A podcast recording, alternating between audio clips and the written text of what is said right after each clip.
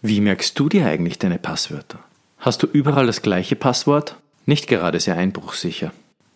In dieser Episode erfährst du, wie du für jede einzelne Homepage ein eigenes Passwort kreieren kannst, das du dir hundertprozentig merken wirst, mit der Hilfe solider Mnemotechniken.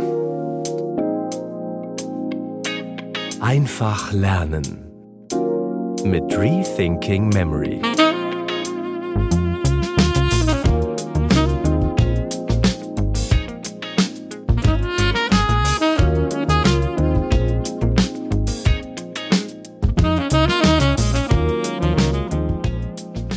Ja, die Methode des Gedächtnispalastes, das ist ja alles schön und gut. Aber ganz ehrlich, wie merke ich mir damit hochkomplexe Passwörter, die ich zum Beispiel als IT-Spezialist im Bereich IT-Sicherheit mir merken muss? Unsere heutige Frage stammt von Michael. Michael ist IT-Spezialist im Bereich IT-Sicherheit und ihn beschäftigen Passwörter natürlich tagtäglich. Er hat auf verschiedenen Ebenen verschiedene Passwörter zu benutzen und will sich diese merken. Jetzt ist natürlich die Frage, wie man die Methode des Gedächtnispalastes hier anwenden kann. Nun, prinzipiell, lieber Michael, gibt es hier zwei Zugänge. Die erste Frage, die einmal zu klären wäre, ist, sind das Passwörter, die dir vorgegeben sind, oder kannst du die Passwörter selbst anlegen? Du kannst nämlich hochkomplexe Passwörter entwerfen, die einem gewissen Algorithmus folgen, den du dir merkst und einprägst und mit Hilfe eines Gedächtnispalastes verbindest. Und so kannst du dir deine Passwörter relativ schnell und einfach merken.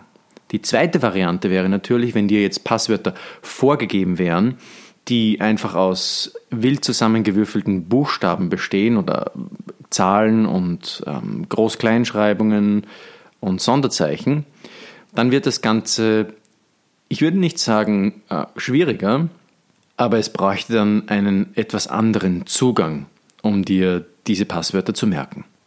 Da du ja sicher ein aufmerksamer Hörer dieses Podcasts bist, hast du bereits schon eine Liste von zehn Gedächtnispalästen angelegt, mit denen du losstarten kannst.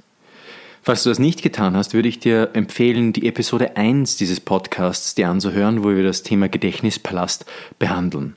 Du kannst dir auch noch als Supplement, als sozusagen Nahrungsergänzung zum Thema die Episode 2 anhören.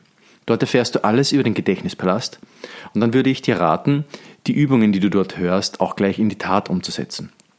Nimm einfach eine Liste her einen, einen Zettel und fertige eine Liste an mit zehn verschiedenen Gedächtnispalästen, die du ähm, dir aufschreibst. Ich habe das in einem Excel-Sheet gemacht. Ich habe dort meine Gedächtnispaläste aufgeschrieben. Mittlerweile sind es über 140 Gedächtnispaläste. Auch deine Liste wird wachsen.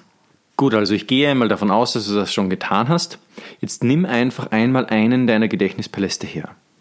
Wir sagen zum Beispiel deine Wohnung. Du definierst dort drinnen mehrere Stationen und bewegst dich in einer kreisrunden Bewegung durch deine ganze Wohnung, sodass deine ganzen Möbel und äh, Türen etc. als Merkpunkte ausgenützt sind, dass deine Wohnung quasi maximal ausgenützt ist, um dir als Gedächtnispalast zu dienen. Wie merkst du dir nun deine Passwörter? Es gibt hier zwei verschiedene Zugänge. Beim ersten Zugang erstellst du dir merkbare Muster, die ich gleich erklären werde. Und beim zweiten Zugang erstellst du dir nach einem gewissen Muster deine eigenen Passwörter. Ich würde dir vorschlagen, dass du einfach einmal beginnst mit einem dezidierten Gedächtnispalast, der dafür dient, dir deine Passwörter zu merken, die du am meisten brauchst. Und du kannst dir ja ein gewisses Symbol definieren. Ich würde jetzt zum Beispiel einfach einmal Facebook hernehmen. Jede Applikation hat ein gewisses Symbol, beziehungsweise jede, ähm, jeder Webdienst wie Facebook beispielsweise hat sowieso ein gewisses Branding, also ein gewisses Symbol, an dem man es erkennt. Instagram ebenso. Und wir nehmen einfach dieses Symbol und stellen es uns im Gedächtnispalast an unserem ersten Merkort eben vor. So wissen wir, was jetzt als nächstes kommt, das wird das Facebook-Passwort sein. Wie aber merken wir uns jetzt das Passwort? Die erste Methode, habe ich ja schon gesagt, ist die Methode des Pattern-Merkens, also des Merkens nach einem Muster. Wir können zum Beispiel das Wort Facebook in der Domain von facebook.com hernehmen und es übersetzen.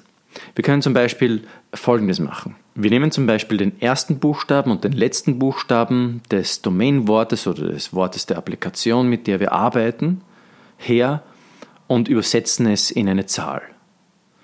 Wir nehmen hier zum Beispiel den Major-Code, den wir zum Merken von Zahlen verwenden. Und da können wir zum Beispiel jetzt, wenn wir Facebook als Beispiel nehmen, der Zahlenwert für f wäre 8 und der Zahlenwert für k wäre 7. Wenn du damit jetzt nichts anfangen kannst, kannst du dir gern die Episode über das Zahlenmerken anhören. Zahlenmerken mit den Zahlensymbolen. Also f und k ergibt 8 und 7. Dann zählen wir einfach noch die Buchstaben von Facebook ab. Das sind acht Buchstaben, also haben wir eine Zahl 878. Und jetzt können wir hier verschiedene Variationen ausprobieren. Du kannst ja deine eigene Variation erfinden, damit dein Pattern, nachdem du Passwörter erstellst, für niemanden ersichtlich ist, der auch diesen Podcast hört. Also wir haben jetzt im Grunde unsere Buchstaben in Zahlen verwandelt nach einem gewissen System, dem sogenannten Major-System. Okay, und nachdem wir das jetzt getan haben, können wir ganz einfach noch etwas tun. F und K ergeben 8, 7 und 8, 7 ist im Majorcode, also 87 ist im Majorcode eine Feige. Das erste Wort in unserem Passwort ist dann also Feige, das schreiben wir groß.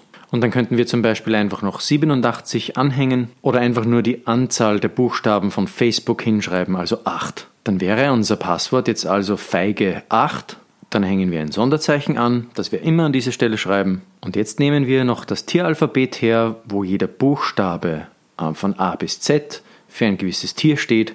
Also A für Affe, B für Bär, Z für Zebra. Und nehmen wiederum den letzten Buchstaben von Facebook her und übersetzen ihn in das Tieralphabet. Unser Passwort lautet dann also Feige 8 Unterstrich zum Beispiel Q und dann zum Beispiel noch ein Fragezeichen hinten dran und fertig. Du hast also einen gewissen Algorithmus kreiert, den nur du kennst und mit Hilfe dieses Algorithmus kannst du dir jetzt alle Passwörter merken, die du dir merken möchtest. Die tust du dann einfach in deinen Gedächtnispalast. Also du siehst nach dem Facebook-Symbol eben hier eine Feige in deinem Gedächtnispalast liegen und lässt dir für alle Elemente in deinem Passwort ein gewisses Bild einfallen. So hast du es dir schnell und sicher gemerkt. Das braucht sicherlich ein bisschen Übung, aber den Major-Code generell zu lernen, das ist auf jeden Fall eine gute Methode. Den kann man für ganz viele verschiedene Merkgebiete gebrauchen. Ob es Mathematikformeln sind oder einzelne Versangaben oder nur die Strukturierung deines Stoffes, die du mit verschiedenen Zahlensymbolen strukturierst, um von einem Ort zum anderen zu springen und ganze Stoffgebiete in Gedanken schnell überspringen zu können, sodass du deinen Gedächtnispalast schnell navigieren kannst. Der Major-Code, der dir dabei hilft, Zahlen in Symbole umzuwandeln, ist auf jeden Fall ein sehr, sehr wichtiges und sehr mächtiges Tool zum Merken ganz vieler verschiedener Themenbereiche. Ja, und wie kann ich jetzt ein Muster kreieren, das eben niemand der Podcast-Hörer hier wirklich kennt? Du kannst einfach die Reihenfolge des Major-Codes, der einzelnen Zahlen und des Tieralphabets abwechseln und mehr oder weniger Sonderzeichen an bestimmten Stellen einfügen, die wiederum einem Muster folgen, aber eben einem Muster, das du selbst entworfen hast. Was aber jetzt tun, wenn ich Passwörter habe, die keinem gewissen Muster folgen, sondern einfach wild durcheinandergewürfelte Zahlen, Buchstaben in Groß- und Kleinschreibung und Sonderzeichen sind? Ich habe hier einmal ein Passwort entworfen, an dem ich das demonstrieren möchte. Kleines m, geschwungene Klammer auf, 6, Beistrich, Unterstrich ist gleich kleines z, eckige Klammer zu, klein t, klein y, groß n. Wie zum Geier will ich mir das merken? Nun, hier kann der Gedächtnispalast dir sehr gut helfen. Wenn du gut mitdenken möchtest, kannst du noch einmal zurückspulen, dir das Passwort schnell abschreiben, damit es dir leichter fällt mitzudenken. Ich sehe den kleinen Manfred auf einem Schneepflug sitzen, wie er einen Elefanten vor sich herschiebt. Klein m für Manfred, geschwungene Klammer auf für den Schneepflug. Er schiebt den Elefanten auf einen kleinen Stumpen, der aus dem Boden ragt. Das ist der Beistrich. Und der Elefant schreit. Voller Schmerzen fällt der Elefant um und legt sich total flach auf den Boden. Unterstrich. Da kommt ein Skifahrer und fährt ihm mit seinen parallelen Skien über den Rüssel. Ist gleich. Der kleine Zorro sieht das und kommt bewaffnet nicht mit einem Degen, sondern mit einer überdimensionalen Büroklammer aus einer Klammermaschine, klein z, eckige Klammer zu, und jagt den Skifahrer auf eine Tanne hinauf, kleines t. Verblüfft zieht ihm ein kleiner Jack dabei zu, das ist so ein Büffel, als er plötzlich von einem großen Nilpferd gefressen wird. Kleines y, großes n.